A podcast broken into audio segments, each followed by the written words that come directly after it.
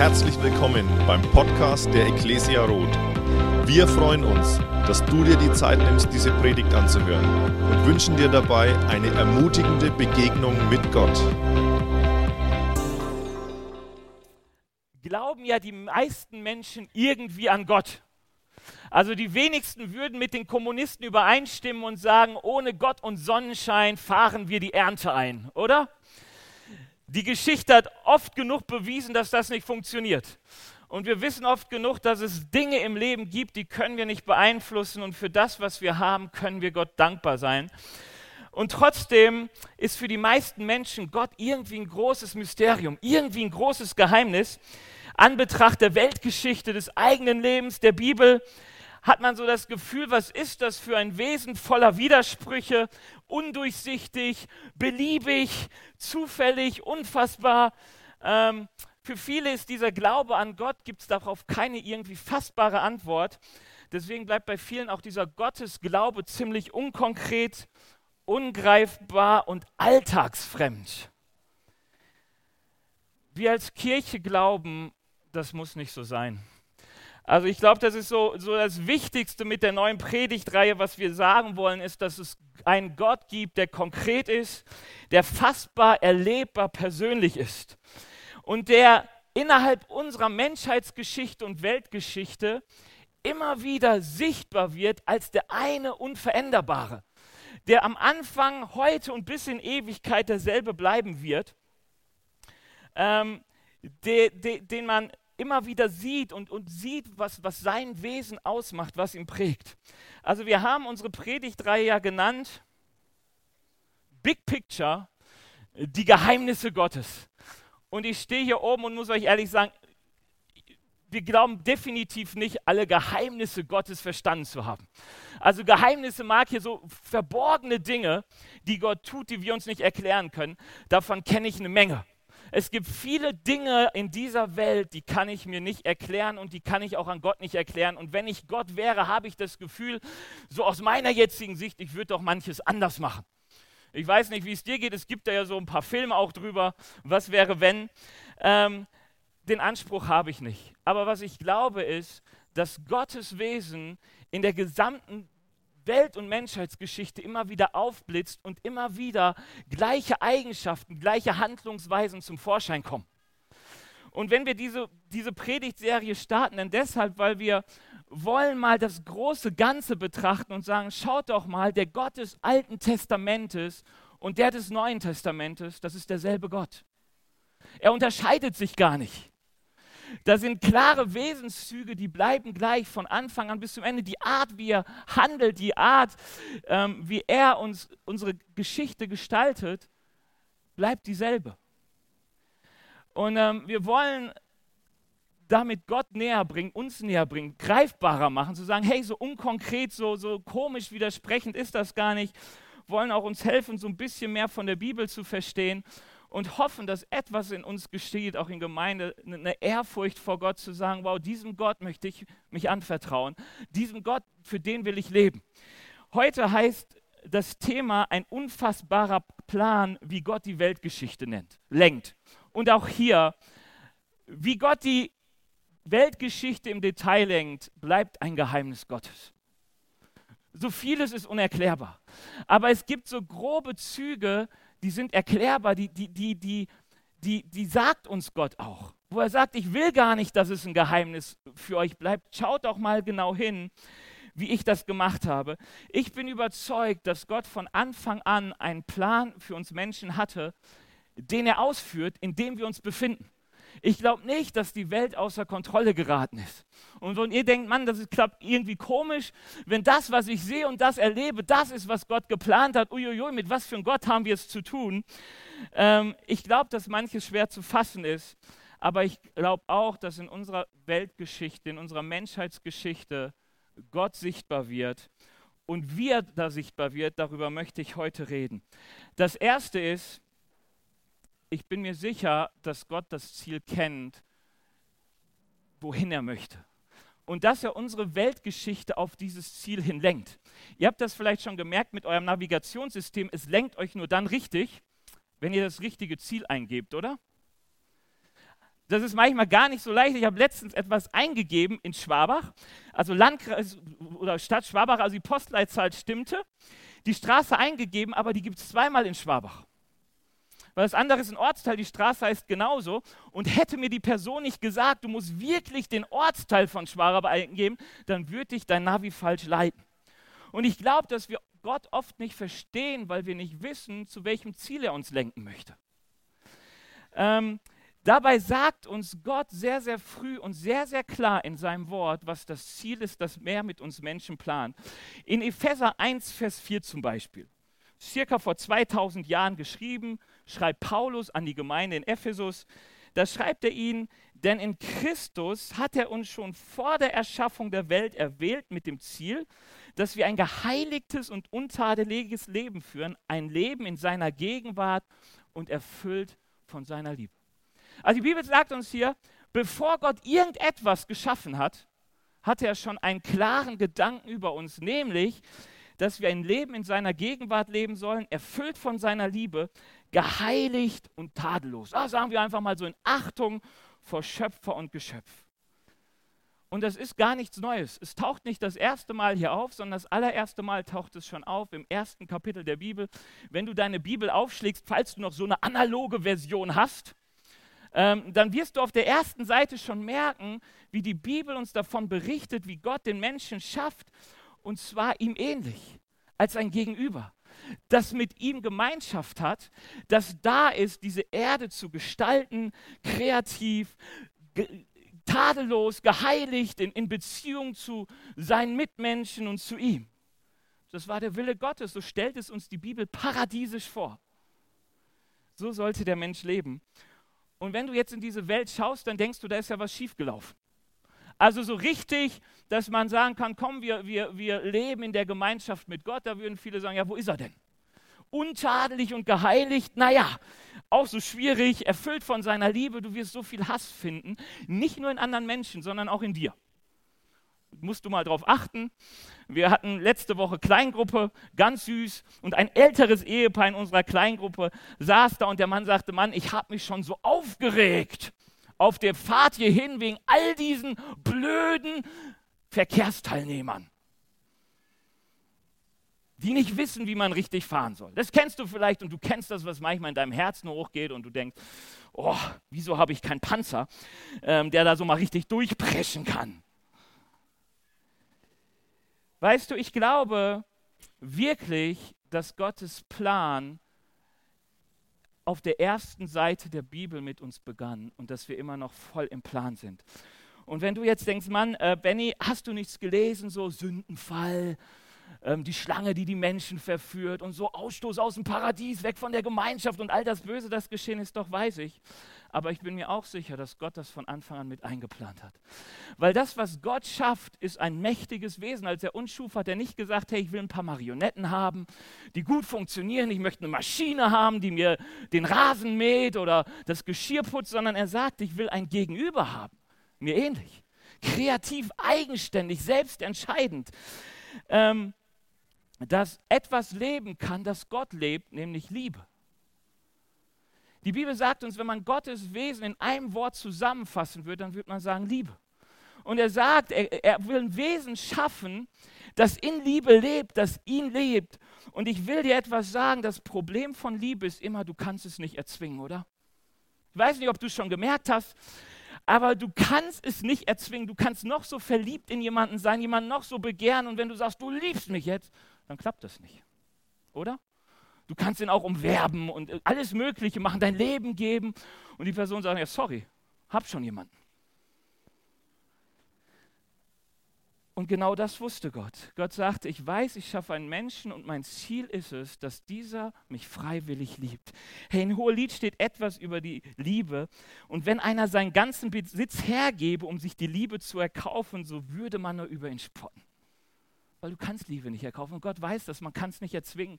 Du kannst Sklaven haben, die alles tun, was jemand tun würde, der dich liebt, aber es ist keine Liebe.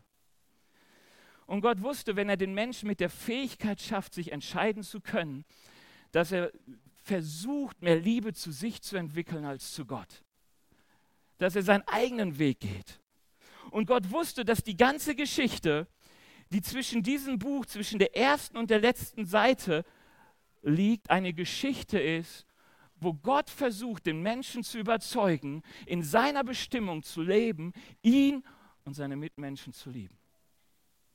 Deswegen sagen manche, das ist ein großer Liebesbrief, weil alles darum geht, dass Gott sagt, ich überzeuge den Menschen, dass er merkt, ohne mich funktioniert es gar nicht. Er hat keinen Plan. Er braucht Hilfe und er die Hilfe in mir sucht und erlebt, dass er diesen Kontakt zur Liebe braucht, zu seinem Schöpfer. Und deswegen, wenn du die letzte Seite der Bibel liest, Offenbarung, dann wirst du merken, das Ergebnis vom, von dem Plan Gottes wird sein, dass er Menschen hat, die in der Gemeinschaft mit ihm leben, in Gerechtigkeit, in einer Welt, wo es kein Leid und keine Ungerechtigkeit mehr gibt. Also das Ziel Gottes ist uns zu schaffen als Wesen, die ihn lieben, in Gerechtigkeit leben, ohne all das, was uns heute so stört. Und ich will dir mal zeigen, dass das von Gott auch von Anfang an wirklich so war. In Galater 4, Vers 4 steht ein unheimlich cooler Satz. Wieder von Paulus, wieder im Neuen Testament, da heißt es, doch als die Zeit dafür gekommen war, sandte Gott seinen Sohn. Er wurde als Mensch von einer Frau geboren und war dem Gesetz unterstellt. Das Griechische, ich muss euch ein bisschen mit Sprache ärgern, das Griechische hat zwei Worte für Zeit. Einmal Chronos und einmal Kairos. Also heutzutage würden wir sagen, es geht einmal so diesen Zeitlauf, der ganz chronologisch abläuft. Ja, schon wieder sind drei Sekunden vergangen. Das kannst du nicht aufhalten. Und innerhalb dieser Zeit, die abläuft, gibt es immer wieder Ereignisse. Irgendwas, du heiratest, yes. Du ähm, stirbst. Ähm, du kriegst ein Kind. Du baust einen Unfall. Es gibt so Zeitpunkte, so Ereignisse. Das wäre Kairos. Also wenn die Bibel für die, die, die schon ein bisschen besser kennen und gerne beten und mal über diesen Satz gestolpert sind, betet alle Zeit, dann ist da Kairos das Wort. Also betet zu allen Ereignissen.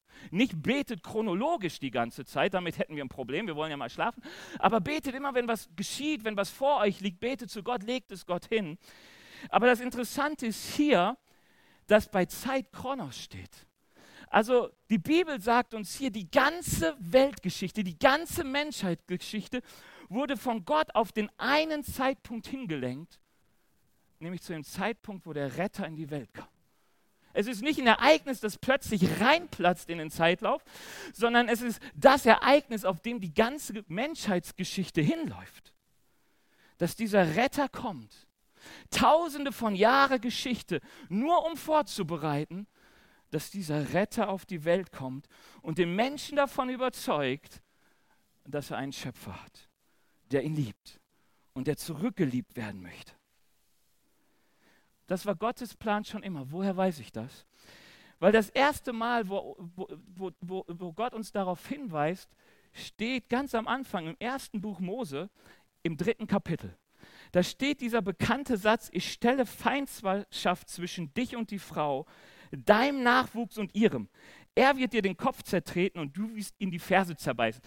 Das ist so der Sündenfall, so, so eine Geschichte, die manchmal etwas märchenhaft für uns anmutet. Ja, da ist die Schlange im Baum und die spricht mit Eva und verführt sie und sie isst von dieser Frucht und gibt ihrem Mann und er isst auch, obwohl sie nicht essen sollten und die beiden sind ganz beschämt, verstecken sich von Gott. Gott sucht sie, findet sie und dann sagt er, oh, das war nicht gut, was ihr gemacht habt. Und die sagen, hey, die Schlange war es. Und dann verflucht Gott die Schlange und sagt, hey, auf deinem Bauch sollst du kriechen und so weiter. Soll dir nicht so gut ergehen? Und dann kommt dieser Satz. Ich werde Feindschaft zwischen dich und die Frau, deinem Nachwuchs und ihrem. Er. Das ist interessant. Warum er? Weil in der Originalübersetzung wie auch im Deutschen ändert sich plötzlich das Geschlecht. Plötzlich steht hier er. Vorher ging es aber um die Schlange und die Frau. Er wird dir den Kopf zertreten und du wirst ihm die Ferse zerbeißen. Was sagt Gott?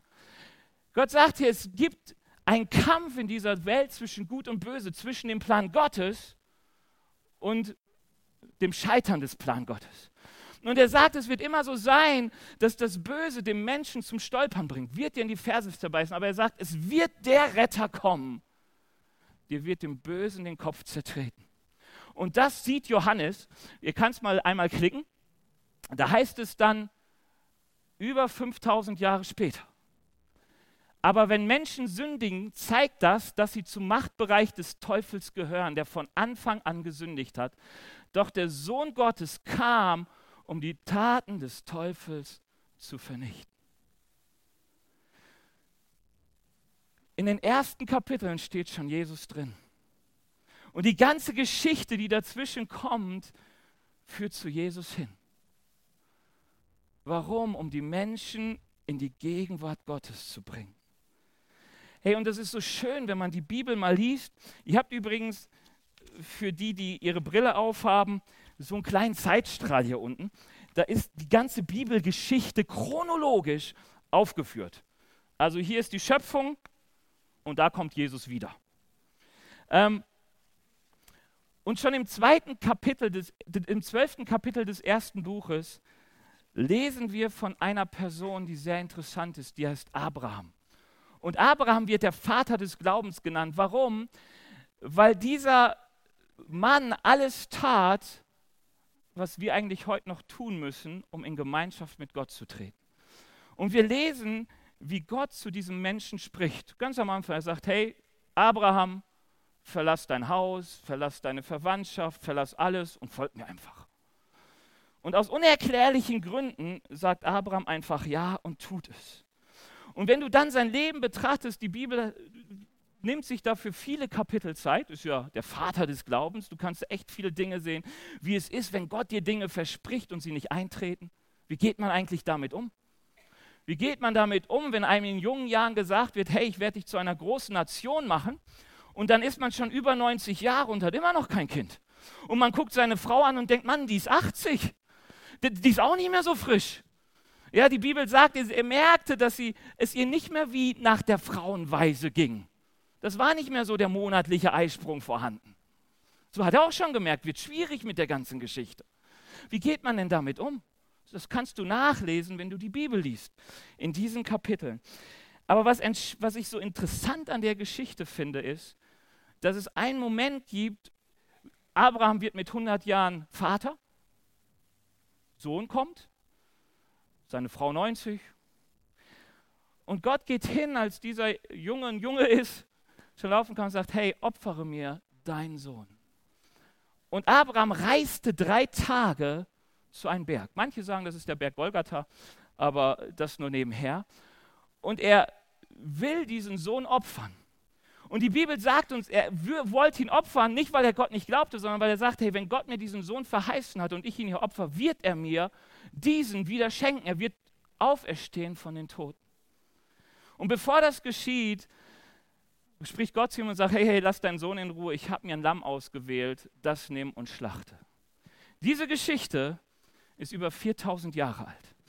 Und der Hebräerbriefschreiber, du kannst einmal mal klicken, sagt dazu Folgendes.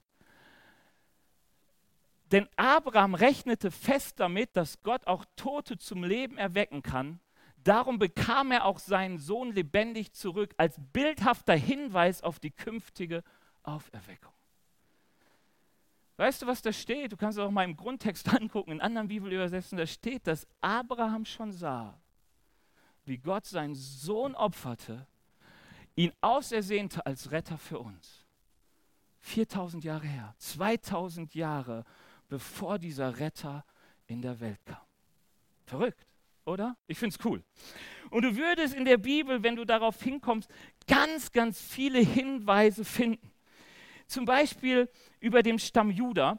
Stamm Juda, Juda ist ein, ein ich habe es extra mal, ist der Urgroßvater, Judas Urgroßvater ist Abraham. Okay? So ein paar Generationen, dann kam Juda. Und ähm, Judas Vater hatte zwölf Söhne, das sind heutzutage die zwölf Stämme Israels.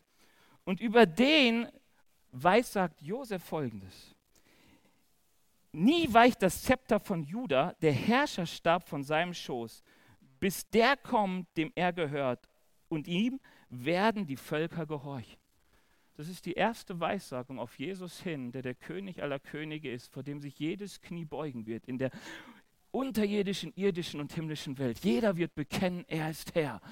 Und dann zieht sich das durch die Bibel durch. Irgendwann aus dieser Nachkommenschaft kommt David, ein König Israels, von dem Gott sagt, ich werde immer jemanden sitzen lassen auf diesen Herrschaftsthron, sein Königtum wird nie zu Ende gehen. Dieses Königtum erbt Jesus, weil Jesus der König aller Könige ist. Und wisst ihr, ich, ich, ich fasse das so kurz zusammen, darüber könnte man Stunden lehren, aber David betrachtet die Weisheit und die Geschichte Gottes. Der sieht, wie für Gott bei ein Tag bei ihm sind wie bei, na, bei uns tausend Jahre. Verstehst du? Er plant die Geschichte wie, so, wie, wie eine Woche planen. Nur liegen bei ihm tausende von Jahren dazwischen. Du hast noch keine Welt gesehen, da wusste er das alles schon.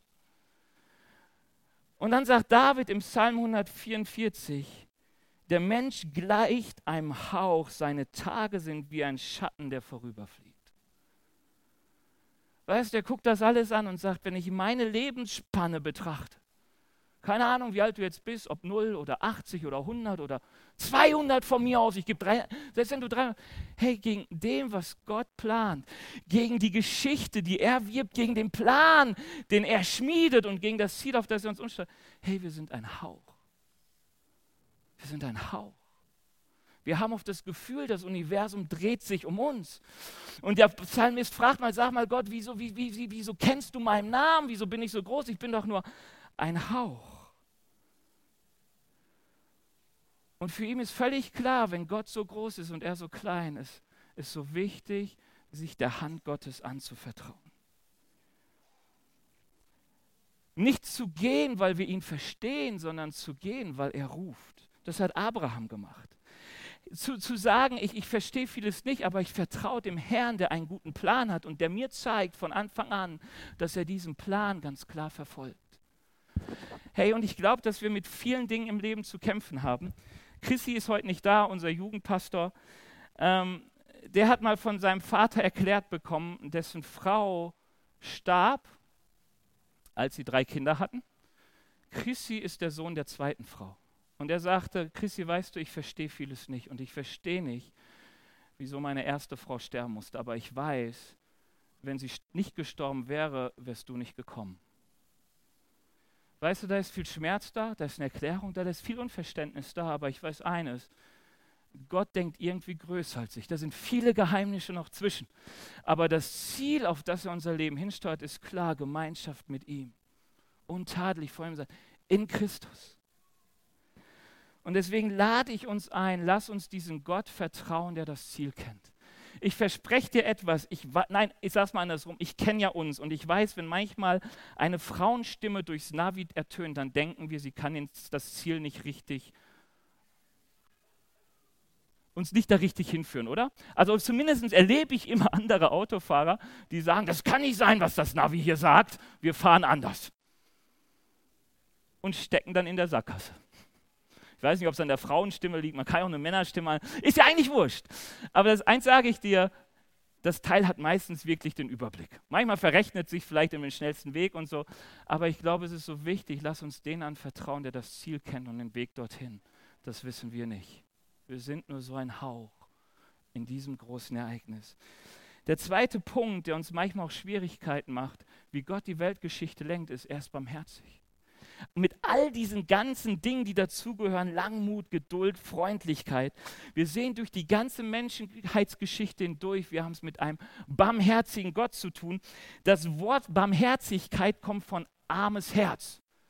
Ein Herz für die Armen haben. Ich dachte, das ist ja manchmal cool, wenn man sich so Sachen herleiten kann, was heißt Barmherzigkeit. Ein Herz für die Armen, für die Bedürftigen. Und die ganze Geschichte zeigt uns, dass unser Gott weiß, dass es mit hilfsbedürftigen Leuten zu tun hat. Mit Menschen, die denken, dass sie es schaffen, aber keinen Plan haben und es nicht schaffen können. Woran merke ich das? Er sagt Adam und Eva, wenn ihr mir nicht gehorcht, werdet ihr sterben. Und als sie ihm nicht gehorchen, macht er ihnen Kleider. Adam und Eva verstecken sich, aber er sucht sie. Er sagt, hey, wo seid ihr? Und dann heißt es, er macht ihnen Kleider. Als Kain seinen Bruder Abel ermordet, lässt Gott ihn ziehen. Und Kain sagt, Mann, jeder, der mich findet, wird mich töten. Und Gott sagt, nein, ich werde ein Zeichen an dir machen, dass wer dich findet, dich nicht töten wird. Zu Abraham sagte Abraham, ich gebe dir dieses wunderschöne Land, was wir heute Israel nennen. Und da war Abraham ein kleiner Macker. Als er starb, gehörte ihm ein Grab in diesem Land.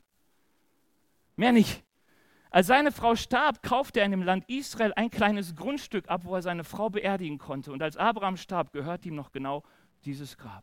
Und Gott sagt ihm, du musst noch vier Generationen warten, also lange tot im Grab liegen, bis ich deine Nachkommen, von dem Abraham bis dahin keinen zählen konnte, nee, doch einen zählen konnte, sorry, ähm, in dieses Land bringe.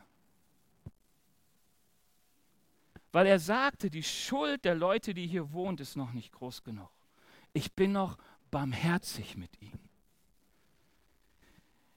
Er wählt sich ein Volk, das wir heute Israel nennen. Und Gott sagt, dass dieses Volk von ihm erwählt wird, weil es klein, unbedeutend und äußerst komisch ist.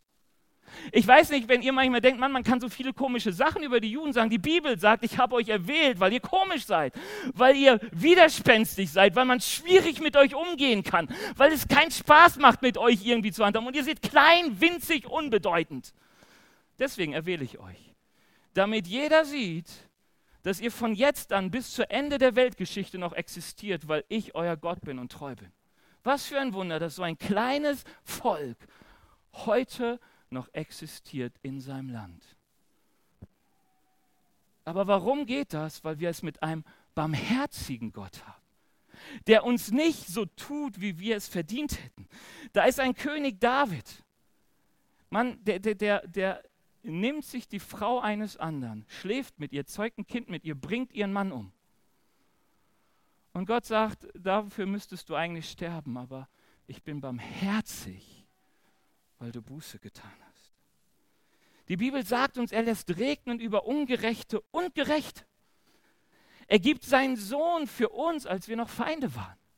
Und du kannst die ganze Bibel durchgucken und sag, sei doch mal, ist doch manchmal schwierig, oder? dass wir die Ungerechtigkeit in dieser Welt mit ansehen müssen. Dass wir denken, Herr, warum lässt du das zu? Hättest du nicht mal so dreinschlagen können und einen Hitler vorher mal die rüber abhauen können? Könntest du nicht meinen bösen Nachbarn mal irgendwie durch irgendwas, was Krankheit ist, von dannen raffen? Oder ich weiß nicht, was wir so alles, mit wem wir so Probleme haben und es nicht verstehen, wie so etwas auf dieser Welt existieren kann. Und Gott sagt, wenn ich euch wirklich nach euren Werken geben dürfte, dann gibt es nur eins, ihr habt den Tod verdient. Und wenn ich so handeln würde, wie es meiner Gerechtigkeit nach ist, dann gäbe es euch einfach nicht mehr. Aber mein Plan ist nicht, euch zu zerstören. Mein Plan ist nicht, diese Welt kaputt zu machen und ein schönes Feuer mit Menschen zu machen. Gott sagt, das ist alles nicht mein Plan. Mein Plan ist es, Menschen zu schaffen, die mich freiwillig lieben, die in meiner Gegenwart leben und mir dienen in Gerechtigkeit. Das ist der Plan Gottes für uns. Und schon Petrus wusste von dieser Schwierigkeit, die wir manchmal haben. Und deswegen sagte er, eins dürft ihr dabei nicht übersehen, liebe Geschwister.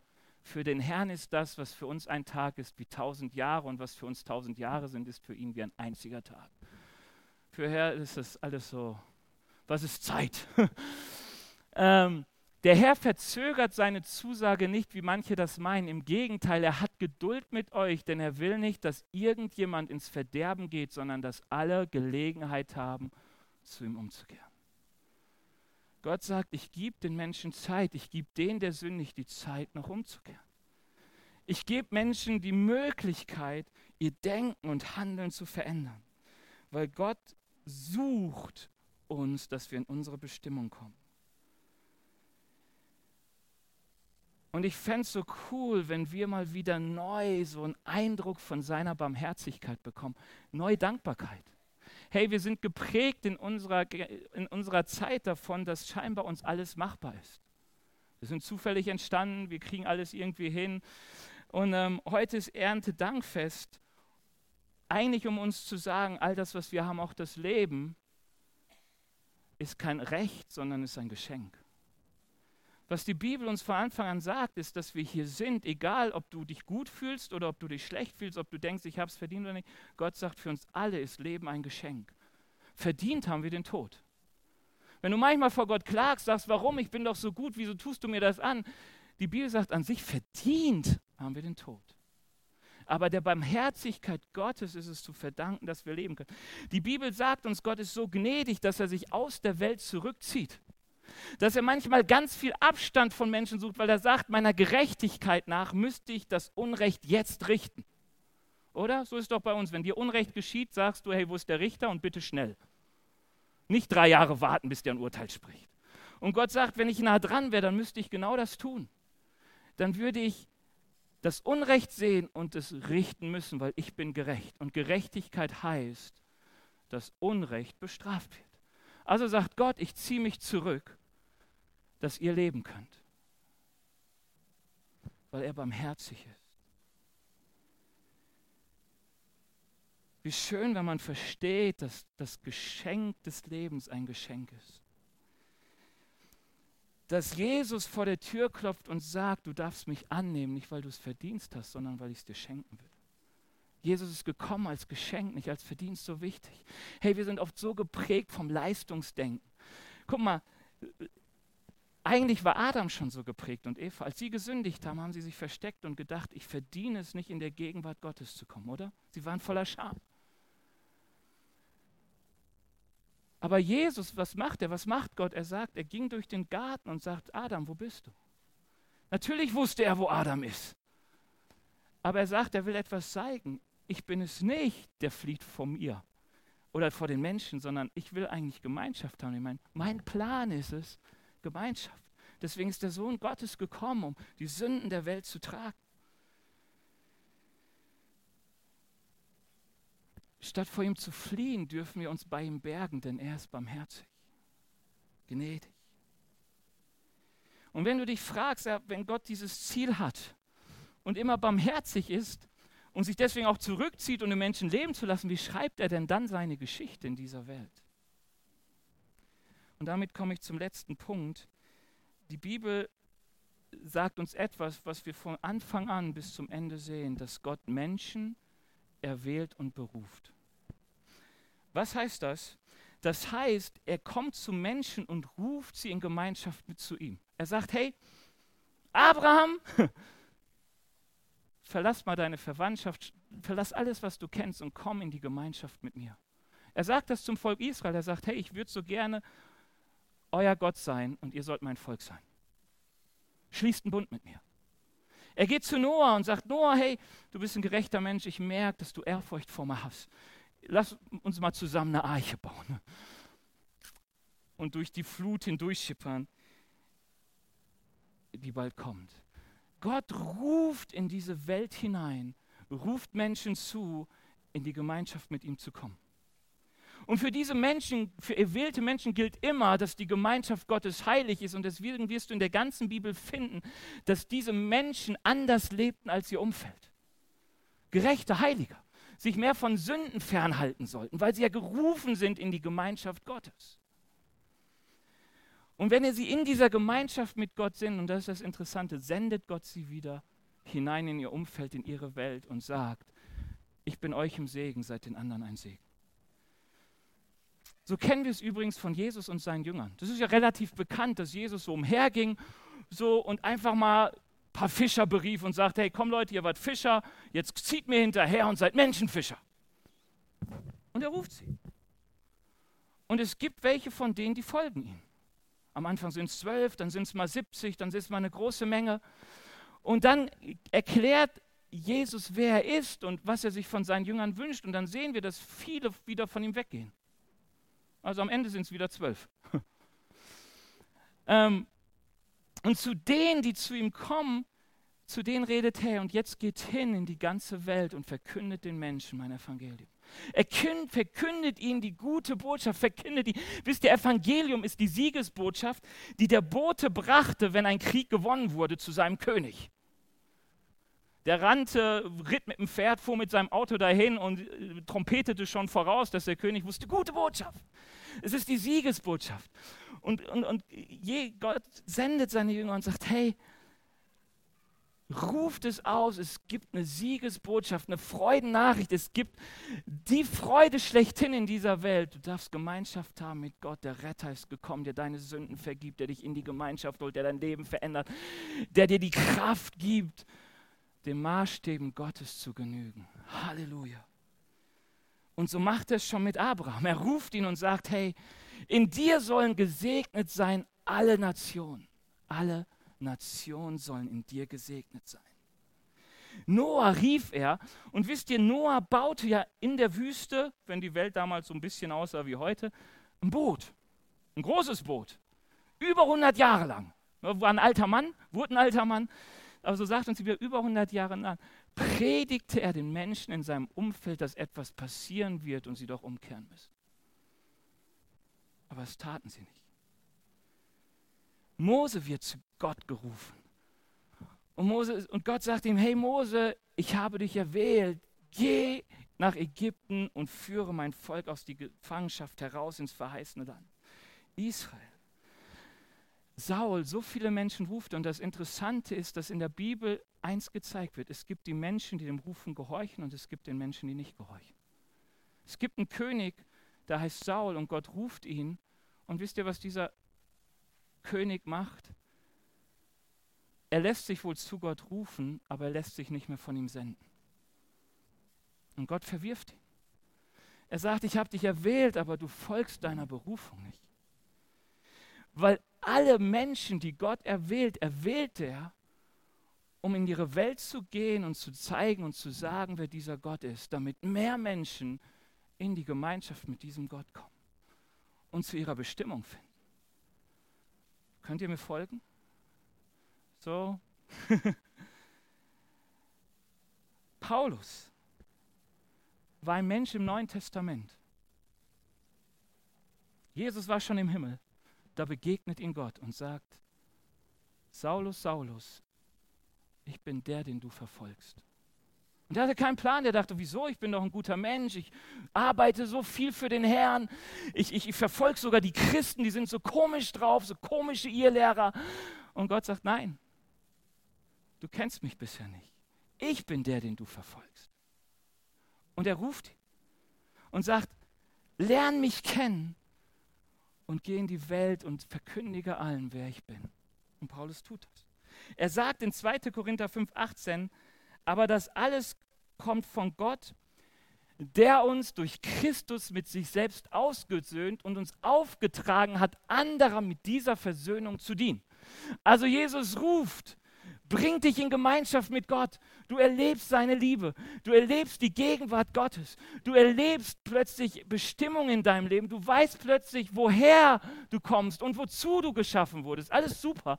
Und er sagt, wenn du diese Versöhnung mit Gott hast, bist du gesandt, andere zu versöhnen. Gott war in der Person von Christus, als er durch ihn die Menschen mit sich versöhnte. Er übergab uns die Botschaft der Versöhnung so sind wir nun Botschafter für Christus.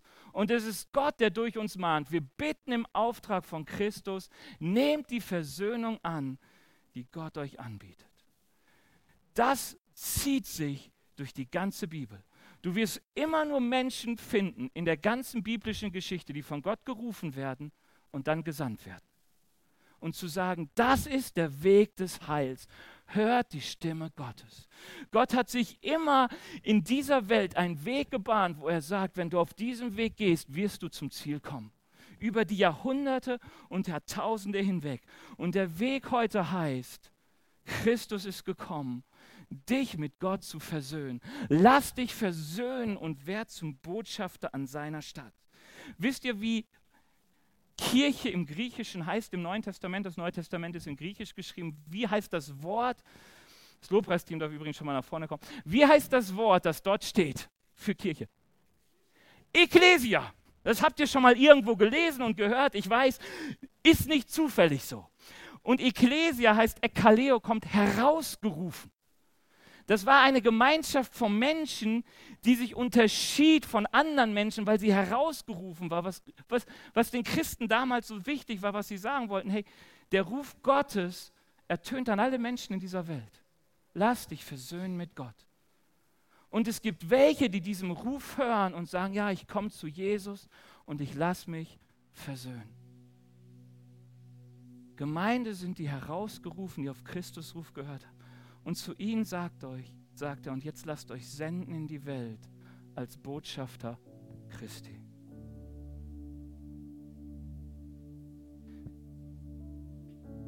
Gott lenkt die Weltgeschichte. ich hoffe, ich habe euch irgendwie geschafft, so einen Abriss zu zeigen. Das ist natürlich relativ viel, wenn man so durch die Bibel möchte. Aber ich will dir sagen, Gott lenkt alles in dieser Geschichte zu dem einen Ziel, dass wir Menschen in die Gemeinschaft mit Gott kommen und ihn von Herzen lieben und den anderen lieben wie uns selbst. Aller Gedanke Gottes ist in diesem Liebesgedanken erfüllt. Und ich weiß nicht, ob du in dieser Welt lebst und dieses Ziel noch vor Augen hast und sagst, hey, eigentlich, es geht nicht darum, ein schönes Haus zu bauen. Es geht auch nicht, die Kinder so toll auf, aufzuziehen. Alles gute Dinge. Aber das größte Ziel ist es, liebe deinen Gott von ganzem Herzen, mit allem, was du bist. Verlier das Ziel nicht aus dem Augen. Das ist deine Bestimmung. Er ist barmherzig. Wir leben, weil er uns lässt und Gnade erweist. Und ich glaube, vielleicht ist es heute für dich Zeit, mal Buße zu tun über den Stolz der eigenen Machbarkeit. Ich weiß nicht, wie du hier sitzt, aber vielleicht denkst du, hey, ich habe mein Leben in der Hand oder bist gerade sauer auf Gott, weil du denkst, mein Leben ist gerade nicht mehr so kontrolliert in meiner Hand. Was soll das, Herr? Und Gott sagt, hey, das, du lebst aus meinem Erbarmen, vertrau dich mir an. Sei dankbar. Sei dankbar für das, was du hast.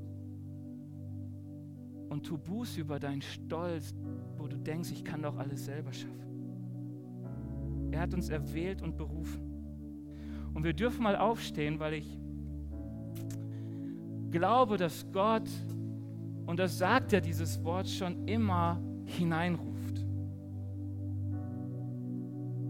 Und ich weiß, wenn wir in einem Gottesdienst sind, dann spreche ich zu vielen die Jesus schon kennen, die ihn irgendwo mal angenommen haben, die erfahren haben, wie schön es ist, versöhnt zu werden mit Christus, die erleben, wie gut es ist, wenn Sünde vergeben wird, die, die erleben, wie gut es ist, wenn man umarmt wird von Gott. Ich wünsche dir das, wenn du es noch nicht erlebt hast, dass du es im Gottesdienst erlebst, wenn Gott seine Hand um dich legt und dir zusagt, du bist mein geliebtes Kind. Du kannst sagen, Benny, alles Quatsch, aber ich weiß, hier sind viele, die kennen es. Und wir feiern die Erwählung, wir nennen uns Christen und freuen uns daran, dass uns vergeben ist. Aber wir haben vielleicht vergessen, dass Gott uns gesandt hat in die Welt als Botschafter. Wir feiern unseren netten Club der Erretteten, aber wir haben den Auftrag vergessen. Wir sind hängen geblieben. Übrigens bei unserem Vater des Glaubens, Abraham, war es auch so. Wir sehen, dass er mal anfing loszugehen und dann irgendwie hängen blieb bis er sich wieder aufmacht. Und ich will mal, dass wir die Augen zumachen. Und dass wir Gott fragen, ob wir in der Bestimmung leben, die er für unser Leben hat. Dass wir uns noch als Botschafter Gottes in dieser Welt bewegen. Das ist ein gutes Wort, weil es Botschafter heute noch gibt. Es gibt immer noch die, die ein anderes Land in einem anderen Land vertreten und wir vertreten das Reich Gottes in dieser Welt, auf deinem Arbeitsplatz, in deiner Familie, unter deinen Freunden. Du bist ein Botschafter Gottes. Und wir werden jetzt mal so anfangen, ein Lobpreislied zu singen und du kannst gucken, ob der Geist Gottes nicht zu dir redet, dass du deine Berufung neu ergreifen musst, ein Botschafter Gottes in dieser Welt zu sein, zu leben als ein Licht in dieser Welt, das darauf hinweist, lass dich versöhnen mit Gott. Und ich werde in der Mitte des Lobpreisliedes für die beten, die merken, Gott ruft sie neu, ihren Auftrag anzunehmen. Wir hoffen, dass dir diese Predigt gefallen hat und dich in deinem Leben mit Gott stärkt. Außerdem wollen wir dich gerne besser kennenlernen. Dazu bist du herzlich eingeladen, unsere Sonntagsgottesdienste um 10 und 17 Uhr zu besuchen. Schau doch mal auf www.ecclesia-rot.de vorbei oder auf den sozialen Medien unter Ecclesia Rot. Wir freuen uns auf dich.